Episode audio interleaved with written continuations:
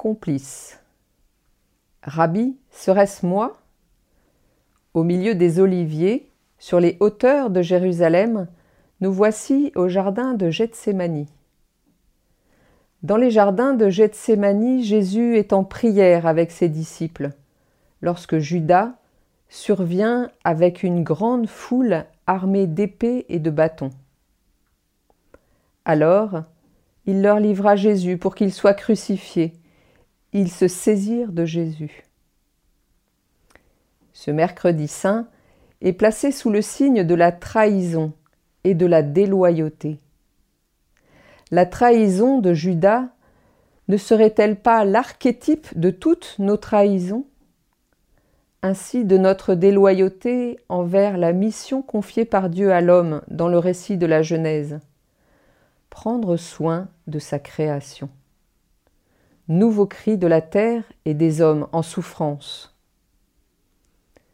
Dans son encyclique Laudato Si, le pape François nous invite à écouter tant la clameur de la terre que la clameur des pauvres, afin de nous engager résolument sur le chemin d'une conversion écologique et d'une révolution culturelle.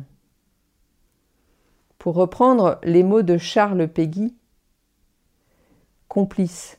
Complice, c'est comme auteur. Nous en sommes les complices. Nous en sommes les auteurs. Et quand on le laisse faire, il y a le même crime.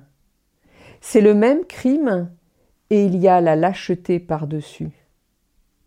Peut-être est-ce un peu brutal de comparer la trahison de Judas à notre attitude vis-à-vis de la création. Et pourtant, en une fidélité incertaine, Judas trahit. En une infidélité certaine, nous voici donc au pied du mur. Reconnaissons-nous notre responsabilité vis-à-vis -vis de la création? Aujourd'hui, quel geste concret est-ce que je peux poser en réponse aux cris de la terre et des hommes?